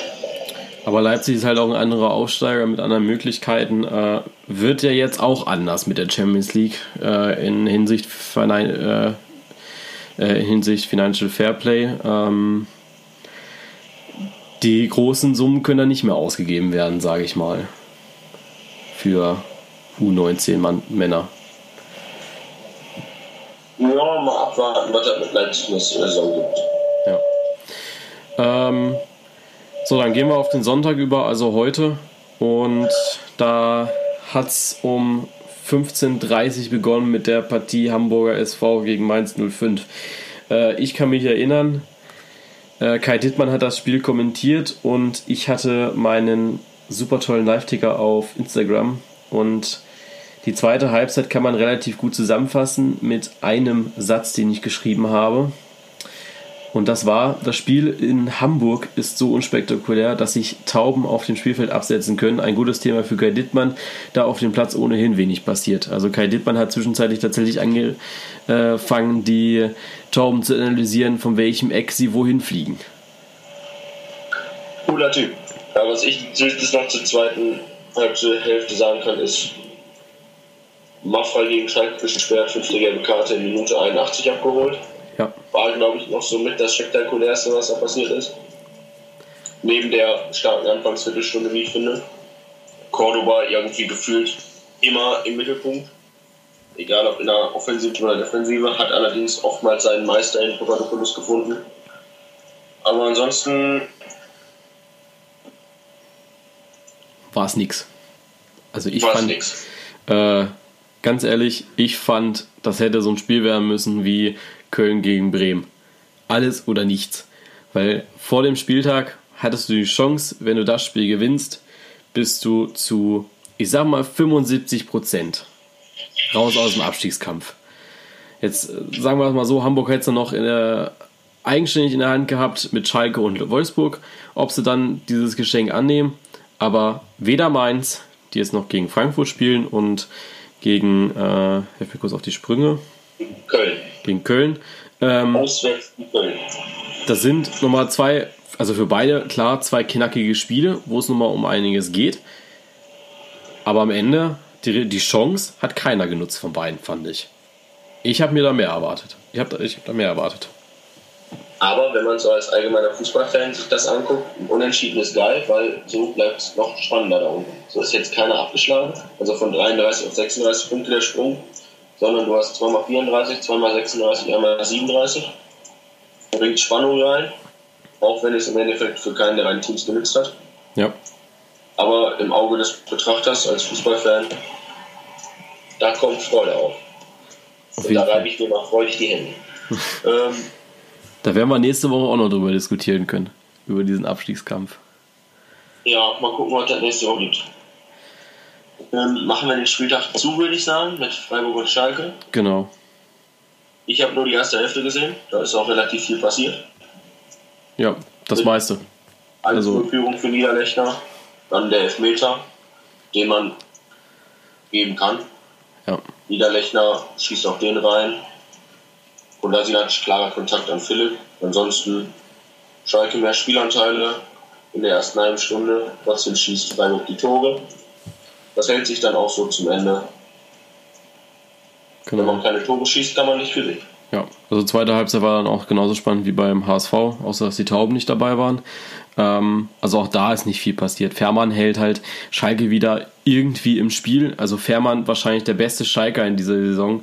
Und auch für mich ein klarer Kandidat, dass der nach der Saison eventuell gehen wird zu einem Team, was seinen Ansprüchen gerecht wird, weil Fährmann einfach ein ganz, also einer der besten Torhüter ist, aber halt eine schlechte Abwehr hat und ihn dann halt oft alleine lässt, wo dann er nichts tun kann. Und deswegen. Krass. Dann hat man sehr stark gegen Ajax gesehen, glaube ich mal, im Hinspiel. Ja. Ajax hätte das Hinspiel so Schalke zerstören können mit 5-6-0. Fährmann hat die richtig im Spiel gehalten. Und ich persönlich frage mich, auch, frag mich auch, warum der noch nicht für die Nationalmannschaft nominiert wurde. Weil, wenn du guckst, du hast Neuer, dahinter hast du Ter Stegen, sag ich mal, und dann kommt meiner Meinung nach Fährmann. Ja, also gut. Nicht Leno, dann kannst du als viertes vielleicht über Horn nachdenken. Dann würde ich sagen Leno, Trapp und Zieler. Wenn du jetzt Zieler noch in den Bereich Nationaltorhüter reinnehmen. Also ich glaube, Zieler ist, würde ich tatsächlich rausnehmen, ähm, dass der mit Weltmeister geworden ist, ist glaube ich auch dem äh, Umstand zuzuschreiben, dass ich glaube, Jogi Löw seine Torwartliste auch ein bisschen minimieren möchte momentan. Also das verstehe ich auch nicht. Fährmann ist für mich ein ganz klarer Mann, der da reingehört. Leno inzwischen nicht mehr, weil der mir zu viel patzt dann wieder. Also das, was Leno, Leno patzt, das haut äh, Fährmann in drei Spielen raus, sage ich mal. Also das ist äh, für mich ist der da ein deutlich besserer Mann. Wobei, ich glaube, Fährmann ist auch ein Stückchen älter als Bernd Leno. Könnte der Hintergrund sein. Fährmann ist 26 und Leno ist 23. Ja, und ich glaube, das Aber ist so dieser Hintergrund. Variante machen nicht wirklich den Unterschied, finde ich, wenn die Spielleistung stimmt. Weil du kannst gucken, du hast in Italien einen jungen Donnarumma und gleichzeitig einen 40-jährigen Buffon. Ja, aber da würde, da würde ich jetzt gar nicht so die Vergleiche ziehen, weil du ich glaube, Donnarumma ist was ein ganz anderes Thema, wie wir jetzt in Deutschland haben. Italien lebt von diesen zwei Torhütern. Also Italien hat, Italien hat äh, ein riesen, riesen Glück, dass so ein Typ wie Donnarumma nachkommt, weil ich weiß nicht, wer dann im Tor stehen würde. Also, dass dieser Donnarumma der, der nächste Buffon ist, ist, glaube ich, keine Frage. Aber wir in Deutschland haben einfach, äh, wenn wir was auf den Markt bringen können, dann ist es Torwart, aber wir bringen so viele Torhüter auf den Markt, dass wir keine Stürmer mehr haben. Weil wenn du siehst, dass Gomez der einzig nominelle Stürmer ist in der Nationalmannschaft, abgesehen jetzt von Werner, der aber auch seine meiste Zeit äh, der Karriere links außen gespielt hat. Dann hättest du noch Kruse, der eventuell zurückkommen soll, laut Löw. Okay, davon habe ich noch gar nichts gehört, hätte ich auch gar nicht auf der Liste. Also klar, ich habe ihn auf der Liste, weil er eine überragende Saison jetzt inzwischen spielt. Aber ich hätte nicht gedacht, dass der nach seinen Pokertrips nicht mehr wiederkommt. Also Löw hat gesagt, dass er, wenn ich das richtig mitbekommen habe, überlegt, ob er ihn schon zum Confed Cup mitnehmen soll. Ansonsten gut. soll er sich danach langsam wieder an die Mannschaft rangewöhnen, um es so zu formulieren. Finde ich gut, bin ich total offen für. Das ist ja. das, was ich gehört habe. Ob es stimmt, weiß ich nicht. Wo ich es gelesen habe, kann ich dir jetzt gerade auch nicht sagen. Aber ich habe es gehört. Gerüchteküche ist immer Meine offen. Quellen sind eigentlich immer recht verlässlich, weil meine Quellen haben meistens Ahnung von äh, Fußball. Ja. Nee, also ich glaube, ähm, dass also Fährmann ist auf jeden Fall einer, der äh, auf dem Confed Cup oder auf der Liste des Confed Cups stehen sollte, weil wenn man jetzt realistisch sind, ein Neuer wird nicht mitfahren. Der hat jetzt so viele Spiele diese Saison und letzte Saison gemacht, ähm, das wäre, ich sag mal, unverantwortlich, den mitzunehmen. Ter Stegen könnte als Nummer 1 hinfahren, auch bei dem bin ich mir aber unsicher, weil er ja bei Barcelona auch nicht gerade wenig Spiele macht. Und dann Bernd Leno ins Rennen zu schicken. Äh, Horn wird, denke ich, mit, nicht mitfahren und wird lieber zur U21. EM ist es, glaube ich, mitfahren. Auf alle Fälle. Ähm, Horn wird sich definitiv noch auf die jüngeren Wettbewerbe konzentrieren. Ja. Ich denke, der wird so in ein, zwei Jahren vielleicht erst in Nationalmannschaft oder A-Nationalmannschaft spielen dann letztendlich. Dann, wenn er eben nicht mehr kann für die U21, denke ich. Genau. Ähm, also ich glaube, dass dann Fährmann schon ins weitere Blickfeld rücken kann von Löw. Bin ich mir aber, ja, also, also Löw hat schon Leute nominiert, wo ich gedacht habe, äh, warum? Also ich meine, so also Rudi... kann ja im Endeffekt jeden Torwart in Deutschland mitnehmen, also die, die Deutsche sind, weil selbst Martinia, sag ich mal, kann, also er kann jetzt nicht in der Nationalmannschaft spielen, er wird in die Nationalmannschaft spielen, sind wir ehrlich. Aber selbst der hat seine Stärken. Ja. Also, also kannst in Deutschland, wenn sämtliche Positionen von Torhütern besetzt werden, du hättest drei deutsche Nationalmannschaften. Ja. Ich guck gerade, ich weiß gar nicht. Alexander Schwolo ist der Deutscher. Also der Name ist jetzt nicht deutsch, aber äh, auch der ist mir immer wieder. Äh, ja, ist Deutscher. Auch den würde ich mitnehmen, weil den finde ich auch bockstark. Sonst hättest du noch Baumann. Ja. Im Hinterkopf. Ähm, der Hut von Mainz ist, glaube ich, auch Deutscher. Robert Hut. Äh, Janik Hut.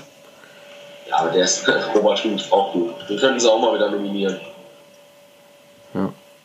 Dann hast du im Notfall, sag ich mal, immer noch Weidenfeller. René Adler, nicht vergessen. Ich meine, äh, spielt der eigentlich? Der ist ja momentan verletzt. Da habe ich letztens gelesen, dass der zu Hannover 96 wechseln soll zur kommenden Saison. Das fand ich ein bisschen kurios. Okay. Geschmackssache.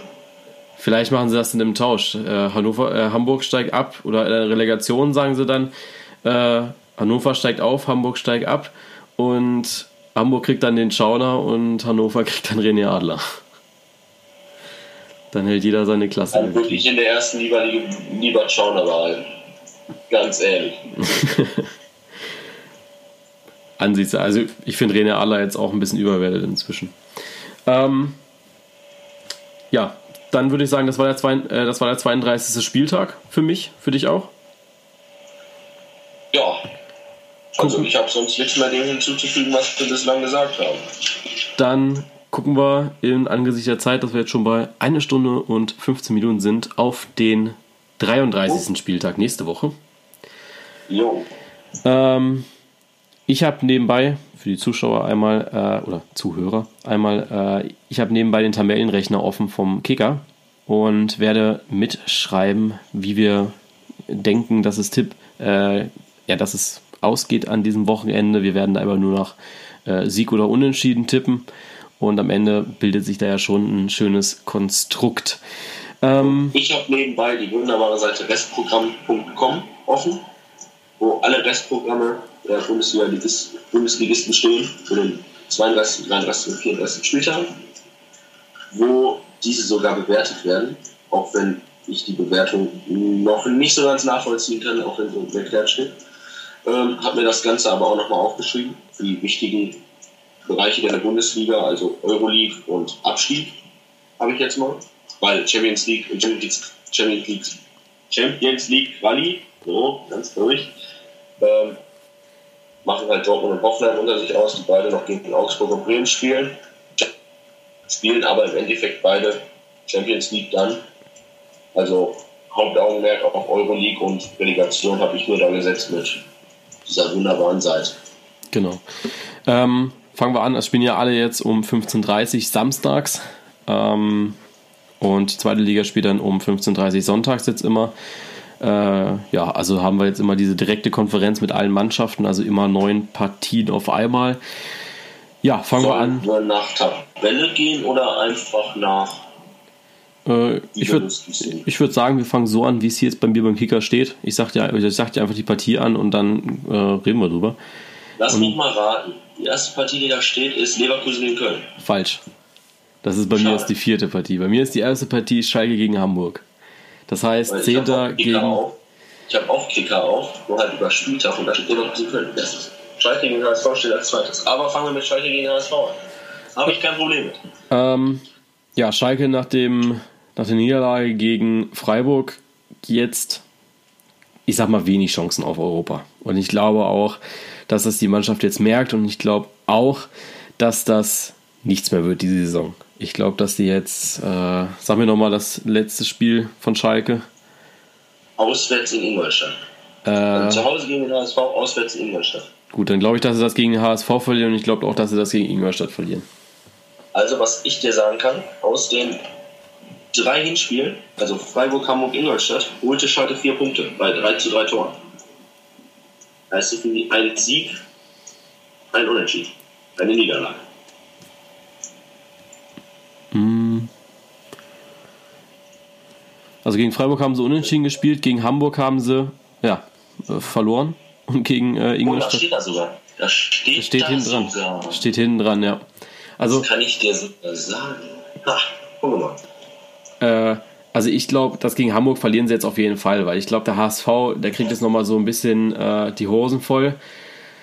Äh, Gistol merkt es auch so ein bisschen, der will nicht nochmal so ein Abstiegskrimi haben wie vor ein paar Jahren mit der TSG Hoffenheim, dass man da nochmal um jedes Tor betteln muss irgendwie, dass man nicht verliert. Und ich glaube deshalb, dass die das jetzt gegen Schalke gewinnen. Und ich hoffe, dass sie, sich, dass sie mich da auch nicht im Stich lassen.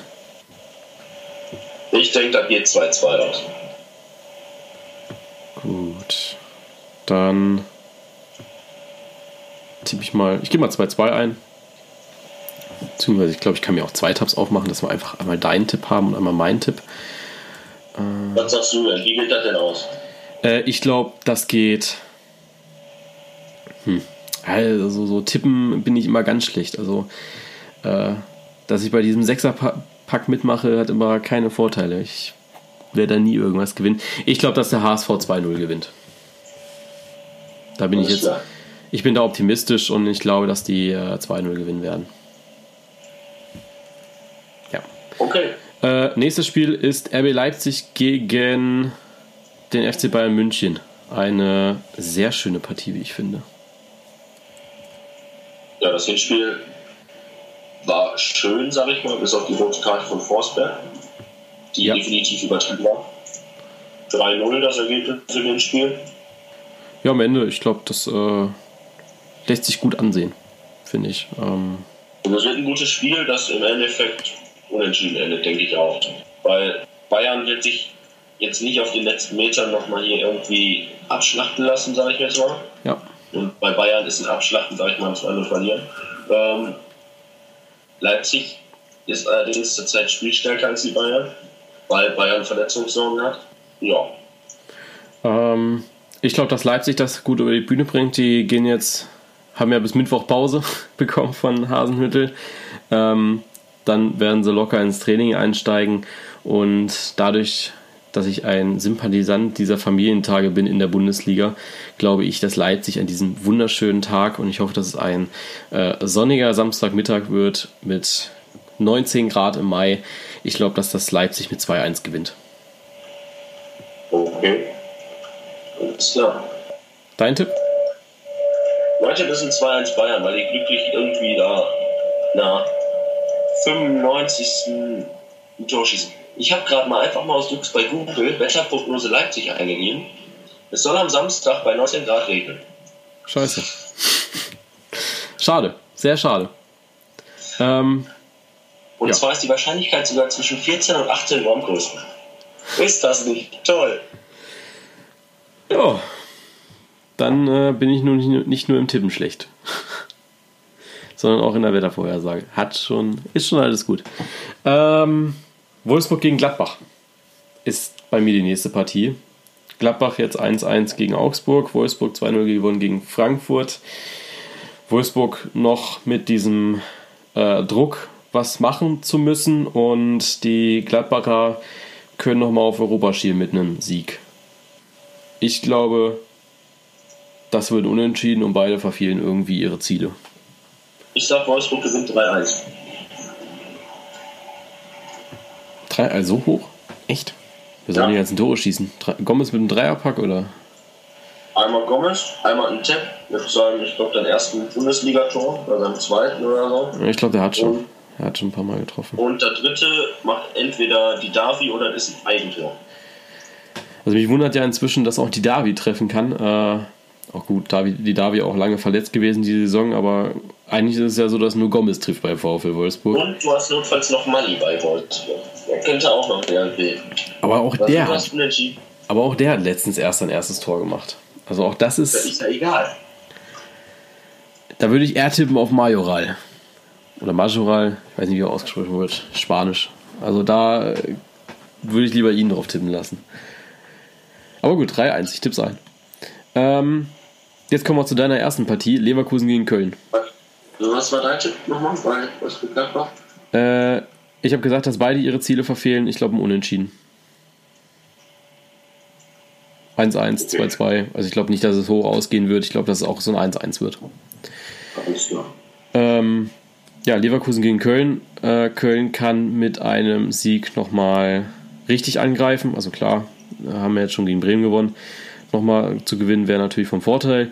Leverkusen würde bei der Niederlage auch nochmal so Richtung Abstiegskampf schielen müssen. Ich glaube. Ah, ah, ich weiß nicht. Das Hinspiel endete 1-1. Das würde ich, also da das. Hat Maro sogar getroffen. Da hat, da hat Maro den Ausgleich gemacht. Das würde ich für das Spiel nicht, also das sind ganz andere Bedingungen, finde ich. Ja, ich denke, das wird so wie gegen Bremen im Endeffekt.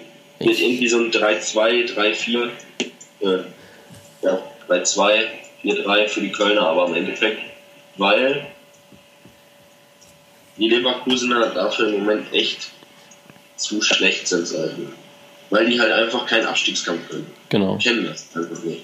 Also ich sag 3-2 Köln. 3-2 Köln. Ich tipp's ein. Äh, ich glaube nicht, dass der Taifun irgendwie nochmal ins Rollen kommt und ich glaube auch, dass Leverkusen verlieren wird, um bei den schlechten äh, Wortspielen zu bleiben. Und deswegen, also ich gehe da ich würde jetzt nicht auf diese zwei Tore von Leverkusen mitgehen. Ich würde eher sagen, dass es dann ein 0-2 wird.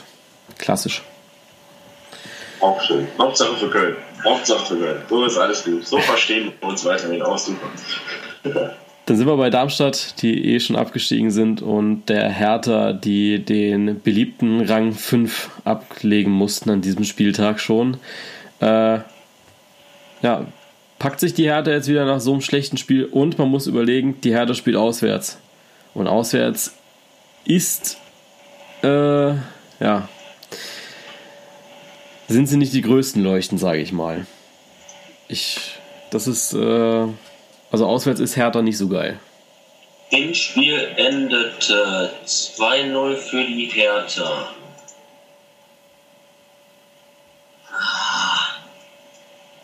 Aber es war auch ein Heimspiel. Ich möchte dich nur daran erinnern. Also, ähm, ich kann dir einmal die Auswärtsstatistik vorlesen von vor zwei Spieltagen. Das waren zu dem Zeitpunkt 19 Auswärtsspiele. Davon haben sie drei gewonnen, fünfmal unentschieden und elf Niederlagen. So viel nochmal zu den Auswärtsbedingungen von der Hertha. Also ich ja, glaube. Die sind in der Auswärtstabelle auf Platz 16, Darmstadt ist letzter auf 18. Und das hat seine Gründe. Also die sind nicht, nicht gut. Die sind wirklich. Darmstadt ist aber auch. Also Darmstadt ist 14. in der Heimtabelle mit 21 Punkten. Also sie haben wirklich alle ihre Punkte zu Hause geholt. Und ich denke, die verabschieden sich zu Hause aus der Bundesliga mit einem 2-1. Ja, das würde ich so unterschreiben, da gehe ich mit 2-1. Äh, dann haben wir also so richtig spannende Partien haben wir an dem Spieltag nicht mehr. Also das ist alles auf Fernkampf jetzt ausgelegt. FC Augsburg gegen Borussia Dortmund. Das heißt, der dritte gegen den 14. Dortmund, ich sag mal, kann jetzt vorlegen in, unserer, äh, in unserem Spielgedanken. Und auch Augsburg kann nachziehen, dadurch, dass ja, ähm, ich lese jetzt mal deine Tipps vor, Wolfsburg gewinnt und äh, Leverkusen verliert, könnte Augsburg sich da nochmal Punkte gut machen. Hinspiel endete 1-1 in Dortmund.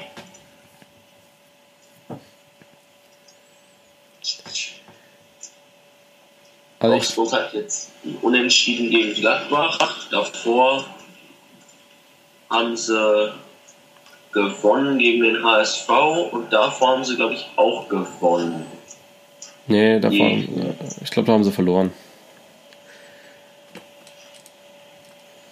Also am Ende, ich glaube, dass Augsburg das sich nochmal kämpferisch hinnehmen wird. Ich glaube aber, dass Manuel Baum sich da so ein bisschen also bei Dortmund ist immer so ein bisschen die Gefahr, Thomas Tuchel ist immer so eine sehr unbekannte Variable. Was bringt er jetzt auf den Platz?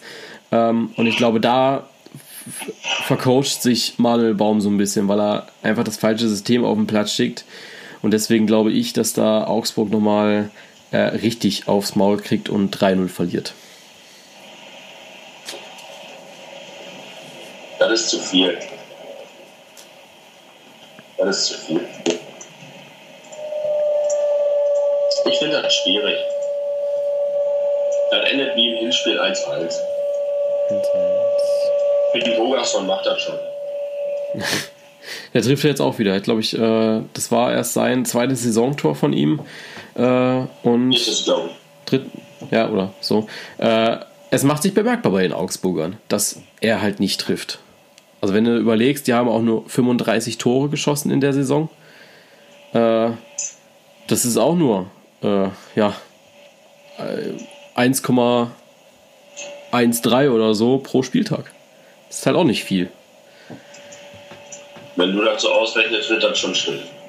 Habe ich jetzt mal aus dem Kopf gesagt. Also 33 Spieltage sind dann gespielt, äh, dann hast du 35 Tore. Das wird so in dem Dreh sein. Oder 1,2, sowas, sowas in der Art. Ähm, dann haben wir einen Europa League Fight auf Entfernung nochmal. Hoffenheim gegen Bremen. Oder Bremen gegen Hoffenheim. Das wird im Weserstadion gespielt. Der Riesenlauf der Bremer jetzt gestoppt mit der ersten Niederlage nach, ich glaube, äh, elf Partien. Also die zwölfte Partie ging jetzt äh, tatsächlich mal verloren. Und Hoffenheim äh, generell stark in der Saison ist so ein bisschen diese ist hat die meisten Unentschieden gespielt. Deswegen würde ich jetzt hier tatsächlich sagen, dass die Unentschieden spielen. 2-2, aber ein sehr spätes 2-2 von den Hoffenheimern.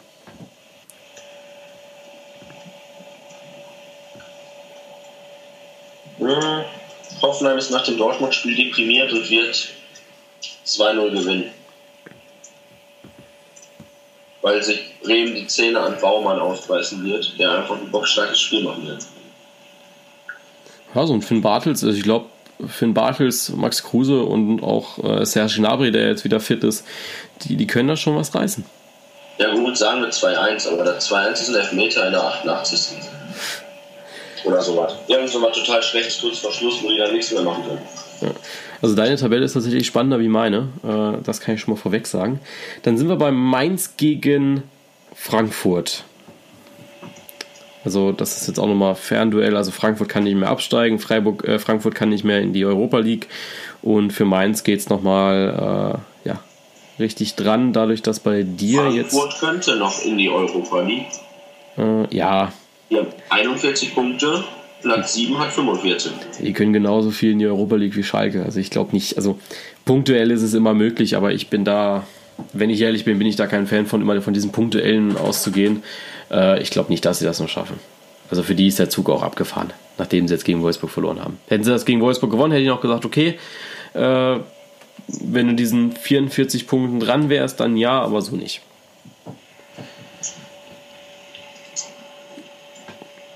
Was würdest du tippen? Ich weiß, ich weiß allerdings nicht, ob sich Mainz gegen Frankfurt durchsetzen kann. Hinspiel endete 3-0 für Frankfurt. Also Mainz gegen Frankfurt ist so ein Spiel, das ich mir, wenn ich die Wahl hätte, definitiv nicht angucken würde, bin ich ganz ehrlich. Egal, ob es jetzt in dieser Situation ist oder auch sonst. Ich weiß nicht warum. Oder so ein Spiel, das mich absolut nicht interessiert. Deshalb sage ich einfach, das wird eine Nullnummer. Also Mainz schießt jetzt zwei Spieler an keine Tore, auf jeden Fall. Äh das wird eine ganz einfache Nullnummer. Die werden sich die ersten 20 Minuten gegenseitig anlaufen, die letzten 10 Minuten nochmal und ansonsten wird das ein mieses Tiki-Taka-Spiel. So wie Hamburg gegen Mainz heute. Wo ja Mainz auch involviert war. Ja. Äh, gut, dann sind wir bei der letzten Partie auch schon und das ist auch nochmal Fernduell äh, Europa League und einmal Abstiegskampf. Das ist dann der SC Freiburg gegen den FC Ingolstadt. Äh, ja, also ich glaube, dass ja, es wird Freiburg gewinnen. Also bei aller Liebe zu Ingolstadt. Ähm, nach dem Spieltag sind sie dann wohl abgestiegen. Nö, sehe ich anders. Ingolstadt gewinnt 2-1. Ingolstadt gewinnt 2-1. Also ich glaube eher, dass Freiburg das gewinnt mit 2-0. Also so ähnlich wie heute. Nicht wieder mit so einer niederlächernden Nummer, aber ich glaube, dass sie das verlieren werden. Äh, ja, 2-0. Gut, dann haben wir hier. Was sagst du bei Mainz gegen Frankfurt? Was? Was sagst du bei Mainz gegen Frankfurt? Da hast du jetzt von deiner Seite aus nichts zu gesagt. Äh, ach puh, ähm, gedanklich war ich jetzt schon weiter.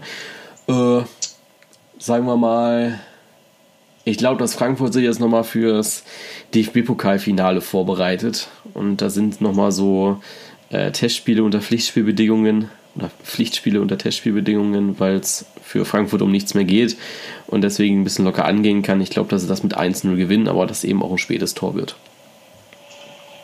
Alles klar. So, dann haben wir hier deine Tabelle Ähm, und da kann man schon mal rauslesen, dass Ingolstadt eben nicht direkt abgestiegen wäre in de, an dem Spieltag, dadurch, dass er noch einer zu spielen ist. Ingolstadt 33, Hamburg 35, genauso wie Mainz 05. Augsburg kann Augsburg und Leverkusen können nicht mehr direkt absteigen. Das wäre damit auch schon mal sicher. Das heißt, da wäre nur noch eine Relegation drin. Und in der Europa League wäre es auch so, dass sich Gladbach aus dem Kampf verabschieden würde. Bremen wird es auf jeden Fall schwieriger damit. Die verlieren ja dann nach deiner Prognose gegen Hoffenheim und bleiben dann bei diesen 45 Punkten stehen. Berlin und Freiburg haben 46 und 47 Punkte. Köln äh, 48, also da wird es dann nochmal ein schöner Dreikampf zwischen Berlin, Freiburg und Köln.